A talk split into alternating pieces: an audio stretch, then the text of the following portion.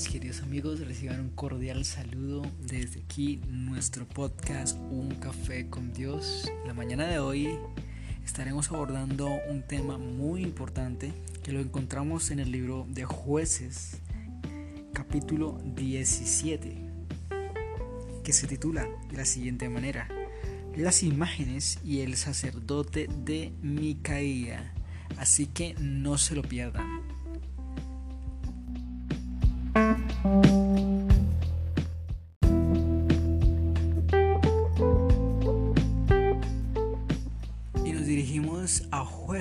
Capítulo 17, verso 1 al verso 13. Hubo un hombre del monte de Efraín que se llamaba Micaía, el cual dijo a su madre, los mil cien ciclos de plata que fueron hurtados, acerca de los cuales les maldijiste y de los cuales me hablaste, he aquí el dinero está en mi poder, yo lo tomé. Entonces la madre dijo, bendito seas de Jehová, Y él volvió los mil cien ciclos de plata a su madre, y su madre dijo, en verdad he dedicado el dinero a Jehová por mi hijo, para hacer una imagen de talla y una de fundición. Ahora pues yo te lo devuelvo. Mas él devolvió el dinero a su madre y tomó su madre doscientos ciclos de plata y los dio al fundidor, quien hizo de ellos una imagen de talla y una de fundición, la cual fue puesta en la casa de Micaía. Y este hombre Micaía tuvo casa de dioses e hizo efod y terafines y consagró a uno de sus hijos para que fuera su sacerdote. En aquellos días no había rey en Israel, cada uno hacía lo que bien le parecía. Y un joven de Belén de Judá, de la, de la tribu de, de Judá, el cual era levita y forastero allí, este hombre partió de la ciudad de Belén, de Judá, para ir a vivir donde pudiera encontrar lugar. Y llegando a su camino al monte de Efraín, vino a casa de Micaía y Micaía le respondió, ¿de dónde vienes? Y el levita le respondió, soy de Belén, de Judá, y voy a vivir donde pueda encontrar lugar. Entonces Micaía le dijo, quédate en mi casa y serás para mí padre y sacerdote. Y yo te daré diez ciclos de plata por año, vestidos y comida. Y el levita se quedó. Agradó pues al levita morar con aquel hombre, y fue para él como uno de sus hijos. Y Micaía consagró al levita, y aquel joven le servía de sacerdote, y permaneció en casa de Micaía. Y Micaía dijo, ahora sé que Jehová me prosperará, porque tengo un levita por sacerdote. Muy bien, entonces comenzamos con la reflexión en el día de hoy, y yo voy a comenzar diciendo que, tal como lo dice la escritura, en este capítulo, el pueblo de Dios vivía como bien le parecía, ya que los jueces y los reyes no estaban en el poder. En ese entonces no existía rey, de manera que cada uno hacía lo que bien le parecía. Entonces, tomando ese contexto, podemos ir viendo los ciertos detalles muy importantes. Y era que hablaban de Jehová, mas sin embargo se dedicaban a honrar imágenes de talla, lo cual era prohibido por la ley de Dios. Después nos encontramos con otro personaje que es un levita y que procede de la tribu de Belén de Judá. Dice que este hombre partió de la ciudad de Belén de Judá para ir a vivir donde pudiera encontrar lugar. Y llegando en su camino al monte de Efraín, vino a casa de Micaía. Entonces Micaía le saca el cuento de que si él se queda en su casa, en su enorme casa llena de lujos. Entonces, lo va a sostener. El levita va a poder vivir de una manera cómoda sin tener que preocuparse por nada. De manera que, mejor dicho, el levita encontró la lotería servida en bandeja de plata.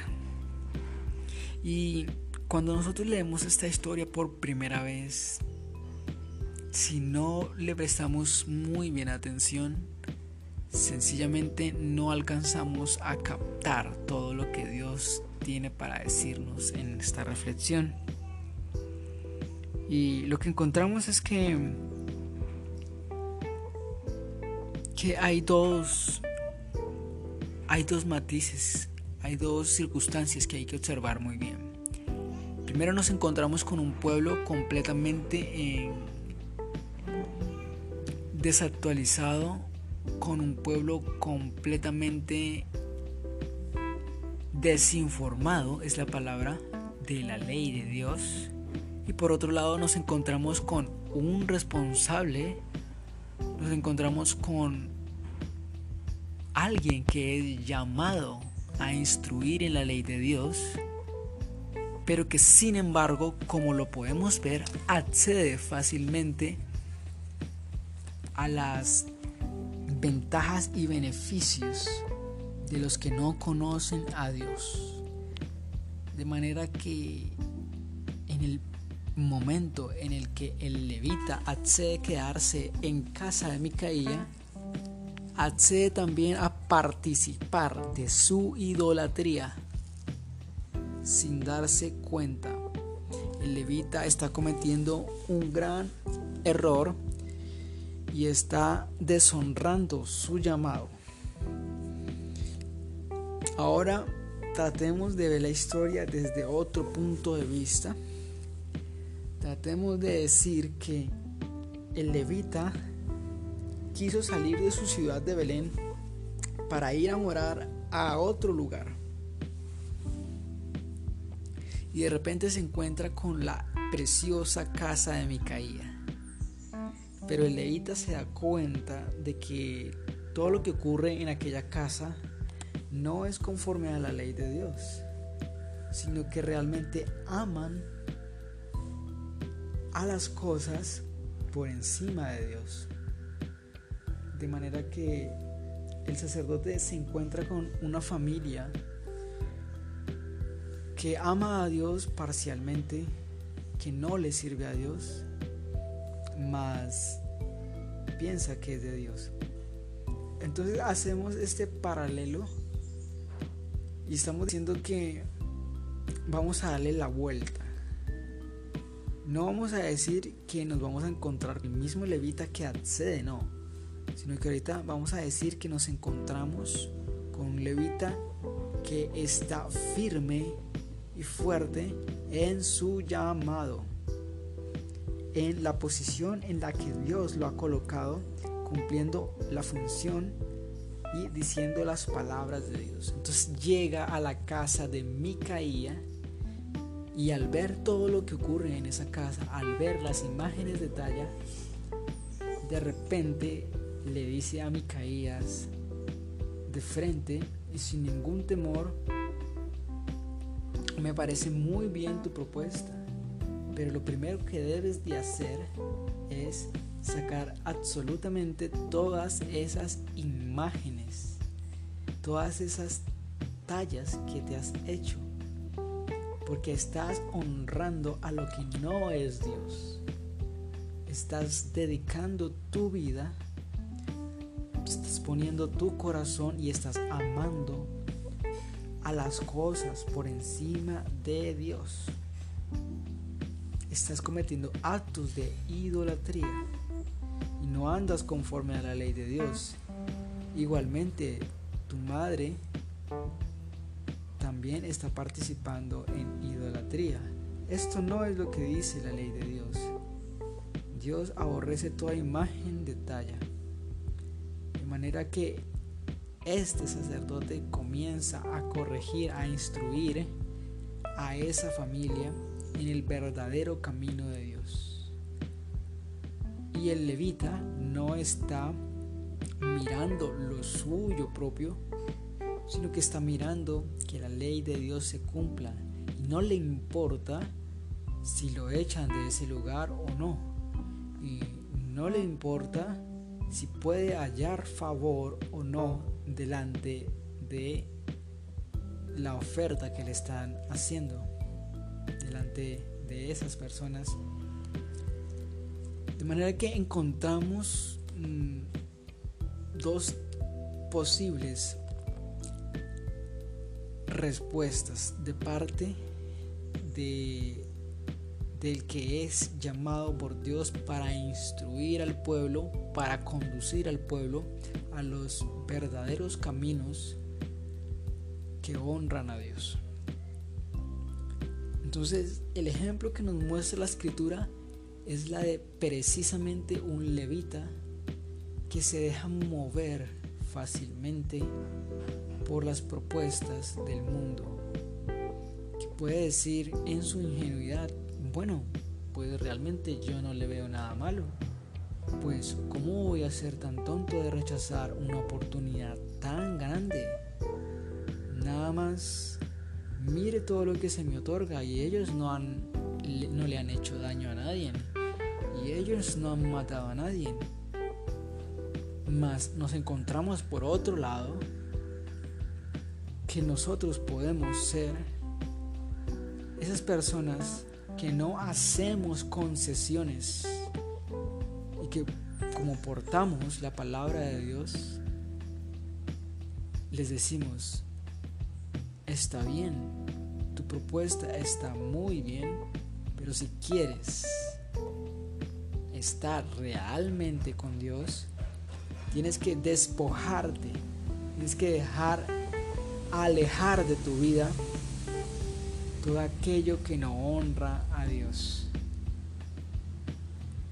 Porque en el primer mundo, como lo venía diciendo, en que nosotros accedemos a ciertas ventajas en el mundo material, nos hacemos copartícipes de la idolatría que se comete. Ahora bien, no estoy yendo a un extremo de estar oculto en una montaña como un ermitaño y separados del mundo. De ninguna manera.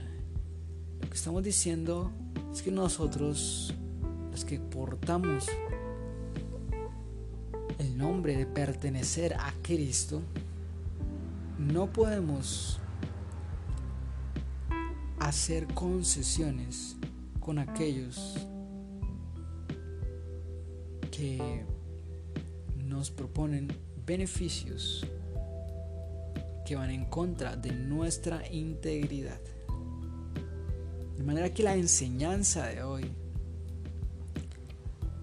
es reafirmarnos en nuestra fidelidad a Dios, en ir desarrollando un carácter en el cual tengamos la capacidad de decir, están muy bonitas tus propuestas, son excelentes pero van completamente en contra de mis principios. Están muy bonitas tus propuestas, pero primero y antes que nada necesito que si tú haces negocios conmigo, entonces deja tu pecado, entonces deja tu idolatría.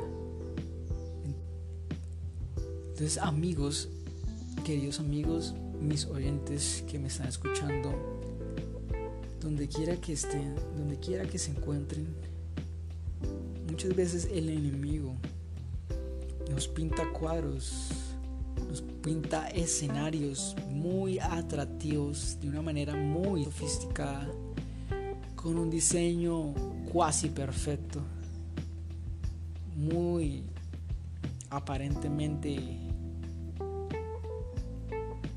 perfecto, pero la realidad es que si no nos fijamos bien, terminaremos como el profeta, como el levita